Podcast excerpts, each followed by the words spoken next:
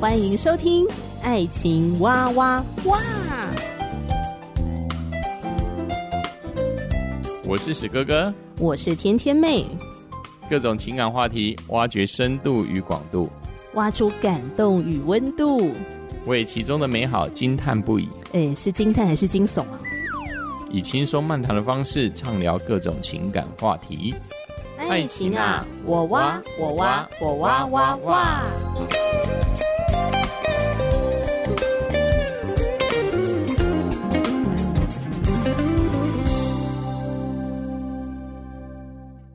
我是史哥哥，我是天天妹。哎，我记得我们之前聊那个迪士尼卡通那个公主系列卡通的时候嘛，就是有聊到说里面有一些的情节桥段，就现在来看的话，觉得不太 OK，对，对，不适宜。那已经涉嫌非常严重的性骚扰。对，什么王子从公主后面环抱啊，对，熊抱她，然后硬牵她的手啊，嗯、对，或者是说人家公主吃了毒苹果，所以沉睡，沉睡了，所以他去亲她。对对对，真爱之吻。史哥哥，你有谈到一个，就是说这些卡通啊，虽然看起来就是很经典、很浪漫。嗯看似无害，对，看似无害，但其实它都过度简化了那那个两性的那个 什么爱情的进程，是不是？是的，就过度简化。如果我们实际上在谈恋爱的时候，就发现说，天啊，那是一个很复杂的过程哎。但是小时候真的也没有想这么多了，我们也是觉得哇，这样好美哦，这样对啊，觉得哇，这小时候本来就是没有办法看这么多长篇大论。他可能一本书大概就三十几页，他就要很快很快，因为一边看图案嘛，一边看一些很简单的文字叙述，然后就 happy ending，对对，就很单纯。那我们也很开心的说，哇，我看完一本书了，这这是一个很美好的结局啊！你看是不是很多人都带着这样的一个，这真的是一个很美的事情，然后就这样没有任何没有任何思考，我们也真的没有任何想到说这是很大的问题。但是以前可能真的是时代比较单纯，也没有想到什么。但是可能因为我们年纪大了，我们经历的事更多，所以我们如果是看小孩子的这些很多的儿童文学、儿童图书，可能觉得就大有问题。我们会很担心说会害惨下一代，嗯，就是让他们误以为说谈恋爱就是这么简单的事情。对啊，就我就想到说前几天就看到一个很好笑的视频，就是呃，好像有在抖音吧，他大概一个小影片，就是两三岁的孩子在看《超人力霸王》，看到那个《超人力霸王》那里面在那边打怪兽之后呢。这个孩子呢，不知不觉把自己融入那里面的情境，他就拿起他们家的椅子，啊，加入超人力霸王跟怪兽的打仗，直接把他们椅子直接摔上荧幕上面去，傻眼，就砰，哎，荧幕就坏了，而且他反复哦，还是非常的激动。现在先用那个、嗯、那个好像应该是那个塑胶椅子先去砸，砸完之后他还会要拿其他东西砸，哎。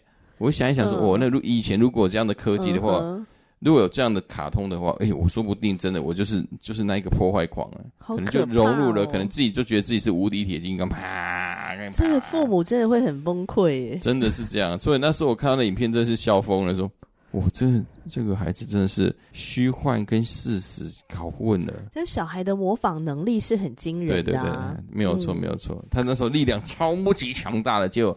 没想到父母亲的摄影机其实对着他，嗯、亲眼看到他把液晶萤幕把它砸了。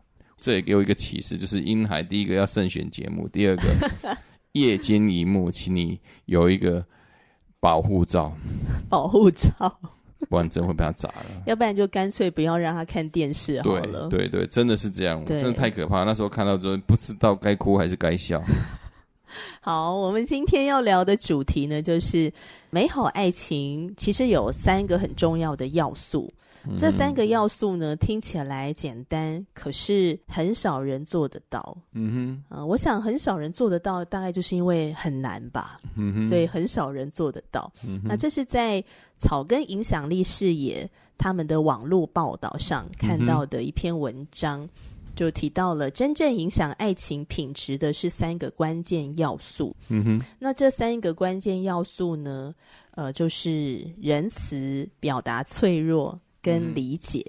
嗯、是，所以他就讲说，呃，这三件事情的原因是，呃，人与人之间的这个情感的连结是在于说，嗯、我们是要如何建立起那个有深度的。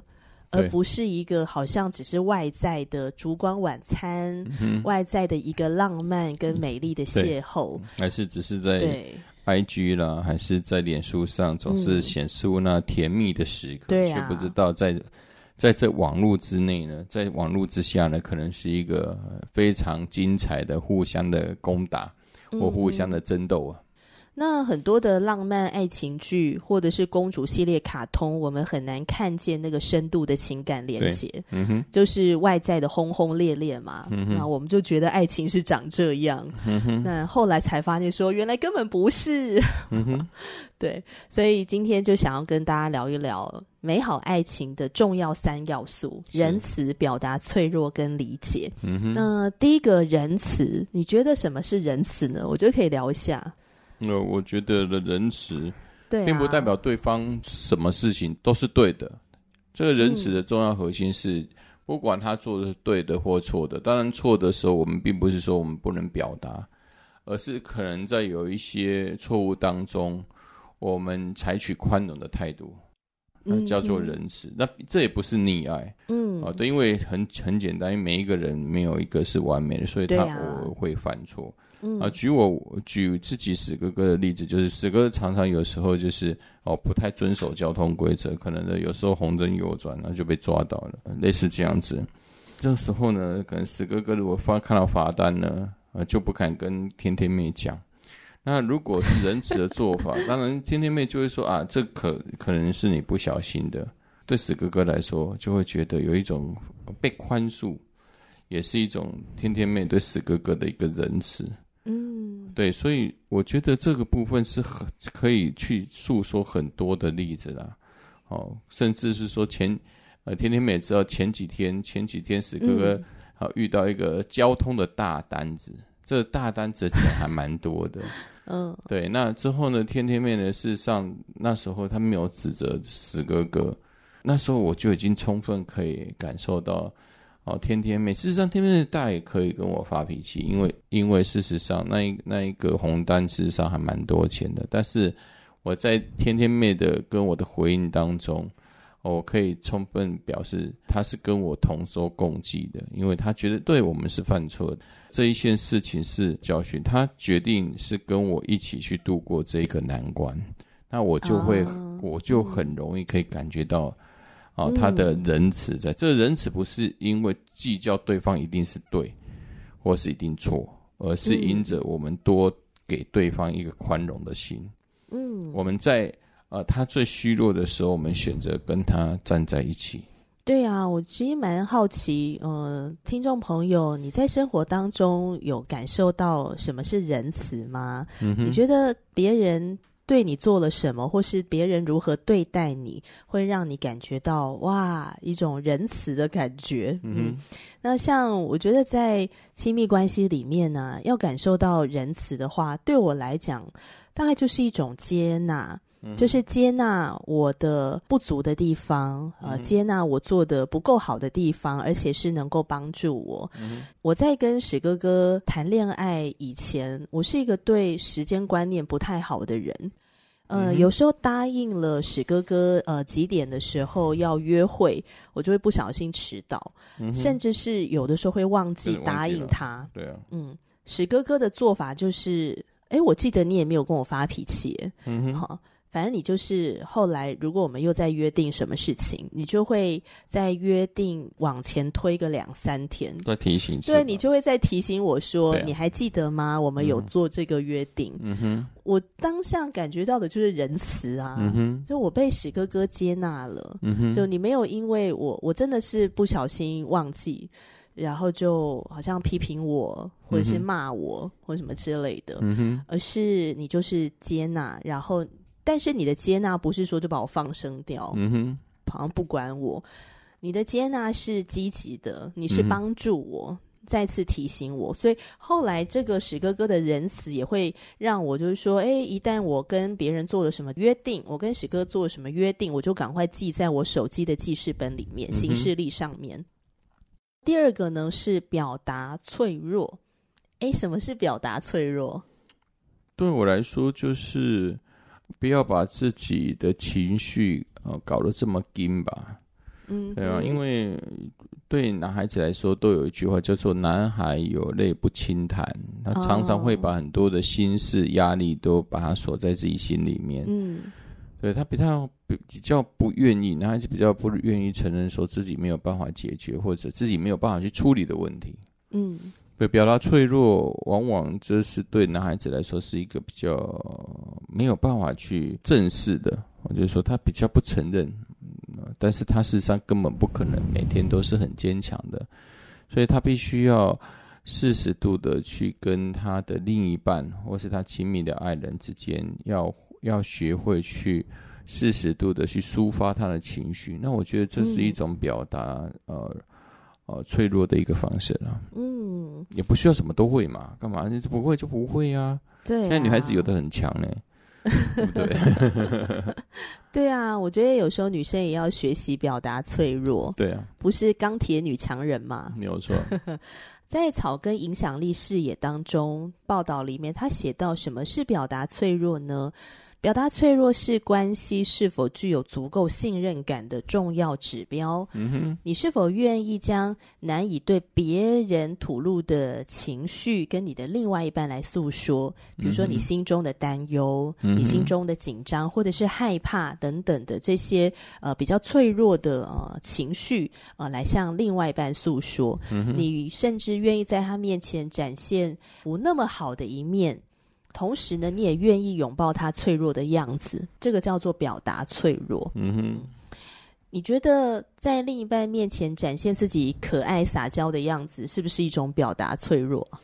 呃，我觉得也是一种啊，好像也是一种，也是因为因为你可以很真实的在对方面前，就是呃，应该说每一个人他都有一个原本的性格，那个性格是没有加以伪装的。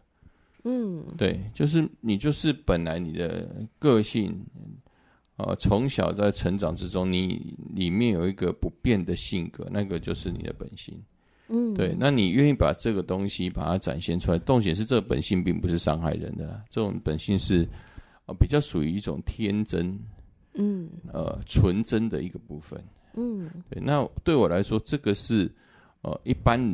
人不可能可以看得到的，但是你愿意在你另一半或是在你呃亲密爱人面前，你可以呃非常的自在的展现出来。我觉得这也是、嗯、你说是脆脆弱的部分嘛，表达脆弱了。我觉得这或许是一个部分吧，一个面向吧。就是展现出自己好像呃，如果是男生的话，就展现出比较不那么阳刚的一面。对对对对对，就好像、哦、好就比喻了，就是一个猫猫，如果一猫猫大概不可能，一般来说在。在一般，在我们看到外面的野猫，它不太不太可能把肚子把它露出来，因为肚子露出来代表在野外的部分是容易受到攻击的。嗯，但是如果呢，你你在看到那个猫猫呢，它它呢，哦，它是露出肚子，那代表是说这个环境是非常安全的。其实很多时候我们表达我们的、哦、的的脆弱，一定是在我们认为很安全的环境之下，我们才会呈现出来。嗯就是一个翻肚子，没有错，它可以翻肚子睡觉。如果对猫猫而言，就是翻肚子睡觉，代表那个地那个地方，你是它觉得非常安全的地方。嗯，史哥哥早上睡醒的时候呢，就会跑来跟我撒娇。嗯哼，呃，他就是会躺在我的肚子上面，嗯哼，然后用他的头蹭我的肚子。嗯哼，那我自己也会。嗯哼，对，就我们会彼此撒娇这样子。对，我们这样，我觉得这样是一个增进彼此感情的其实的一种方式，而且重点是两个人都可以、嗯、呃感受到彼此需要彼此的一个行为的举动。那我最重要是我们都很喜欢的。对对，啊，其实我觉得在那个撒娇的里面。呃，我觉得对我来讲，它也是其中一种表达脆弱，就是我平常不会展现的样子。嗯、对，那我只在让我觉得很有安全感、很亲密的人面前来展现，嗯、而且我知道他不会说：“哎、欸，你这个幼稚鬼，或是你很讨厌呢，你给我走开。嗯”呃，他不会这样子，呃呃，伤害我。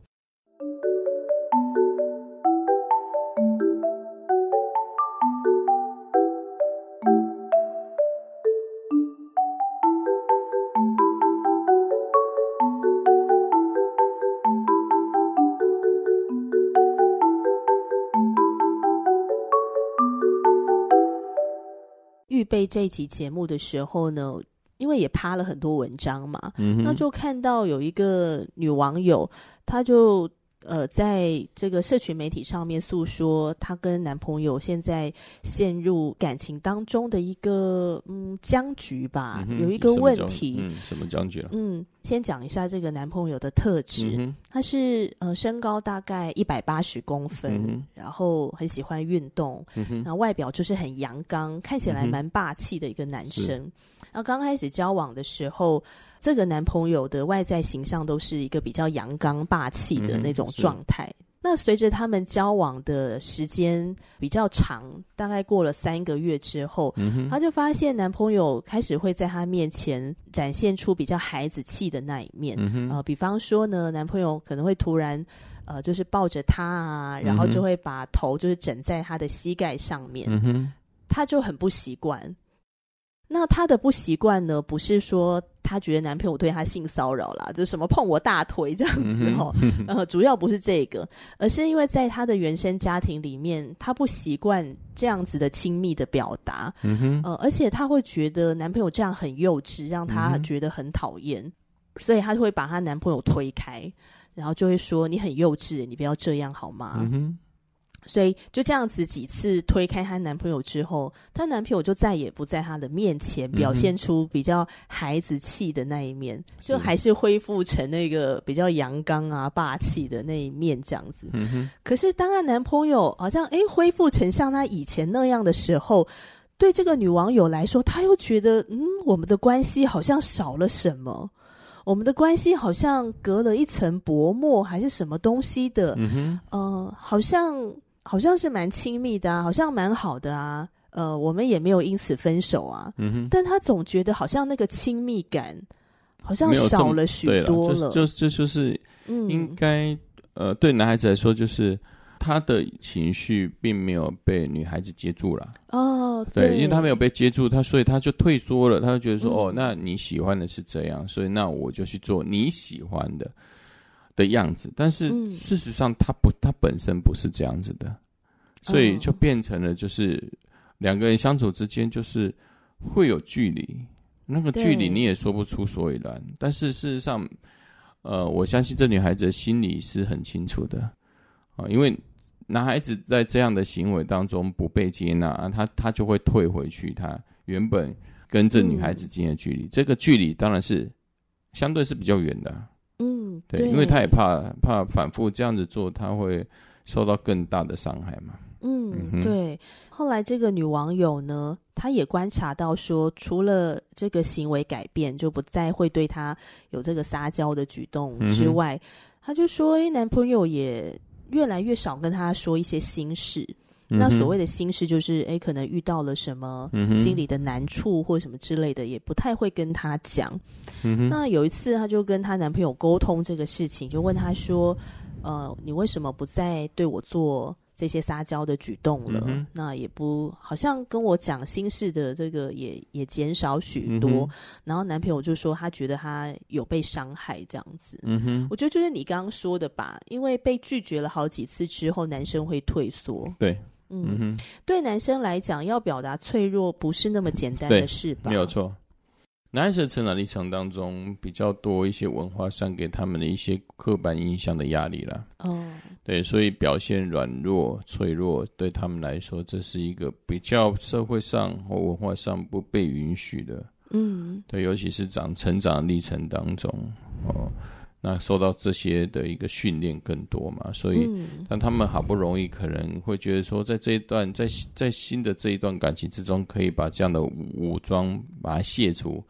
但是如果哦又不没有办法得到另一半的一个认可的话，那事实上他就会他会又回去那个武装的一个状态。但是我觉得每一个男孩子是都会有他自己心理脆弱的一面。但是只是看他会不会在他的亲密的另一半，或是他的妻子面前会展露出来。嗯，这就是每一个男男生的的决定了。嗯，那你以前就很能够在你的恋爱的对象面前展现脆弱吗？嗯，还是这个也是需要经过学习？这是需要经过学习。对，在刚开始的恋爱，刚开始前几段的感情是比较美好。哦，可能不知道怎么表达吧？不知道怎么表达。对，嗯、之后慢慢的，就是越或许也年龄也是一个关系，因为年纪大比较不不不在乎什么哦面子或尊严，或是包袱。对对对，可能对我来说可能是这样。哦、年轻的时候觉得男孩子应该怎样怎样怎样，但是嗯，可能在三十几岁了，到现在四十几岁了，应该我比较没有这样子的一个被囚禁的那种感觉。嗯，我对我来说是比较更自由。嗯，对，就是想要去做自己原本的自己。嗯，固然在外面，我们就是要成为哦，在外面的那些模样。但是，我希望在一个亲密的关系当中，就作为我应该，我觉得最、嗯、最舒适的角色。嗯嗯，你觉得信耶稣这个事情有帮助到吗？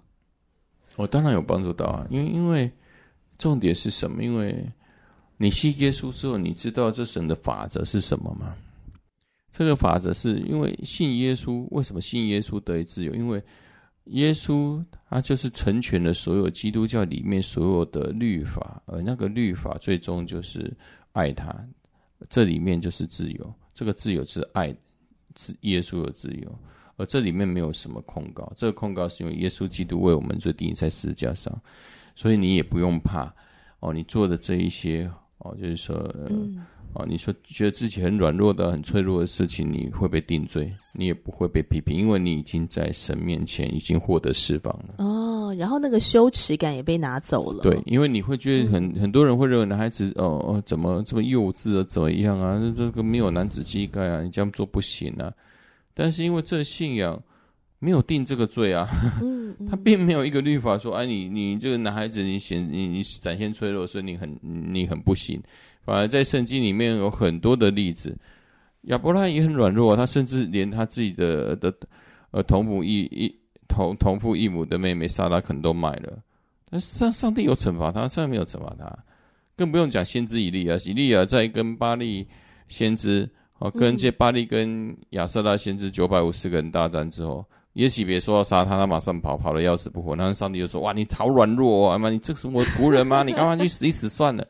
没有啊，上上帝还是给他罗腾树，给他乌鸦，还是给他水啊？嗯，对嘛？所以，其实圣经里面给我们是什么？就上帝知道我们的软弱。我们当然不能说什么表达脆弱是什么软弱，不是的。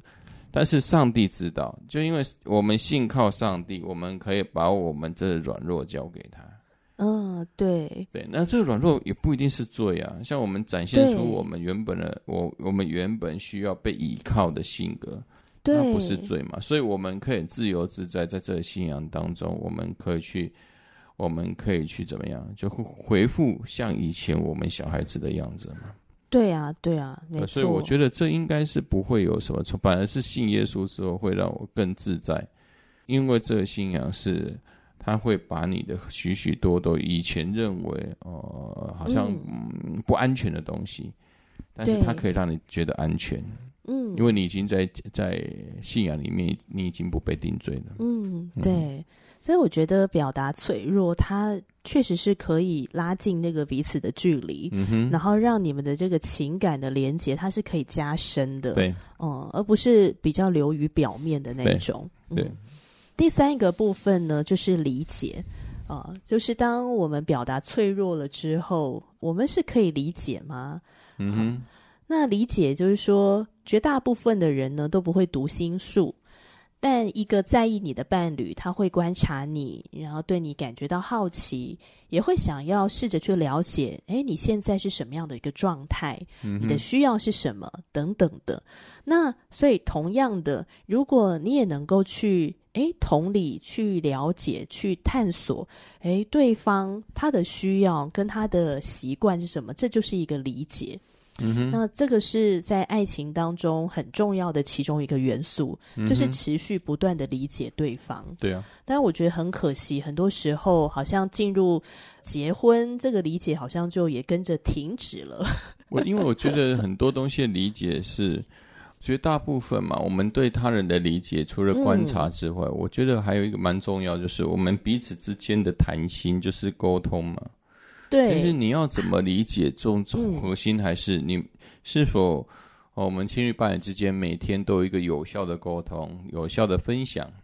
对，因为只有有效的沟通跟分享，才有所谓后面的理解问题。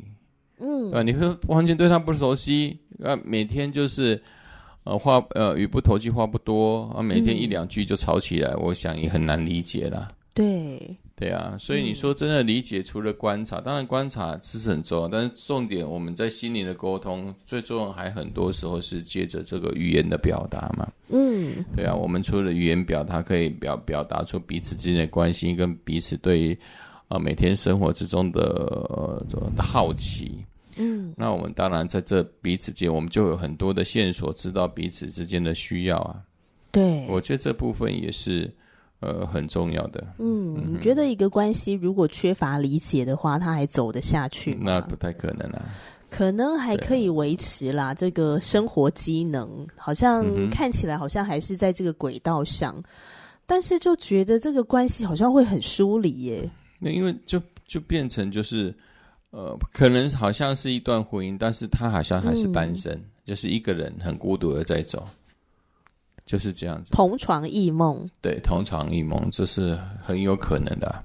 嗯嗯哼，这种关系，呃，我是觉得比较可惜。对，因因为现在人的想法又更、嗯、对于一段关系的一个经营又更重视啊。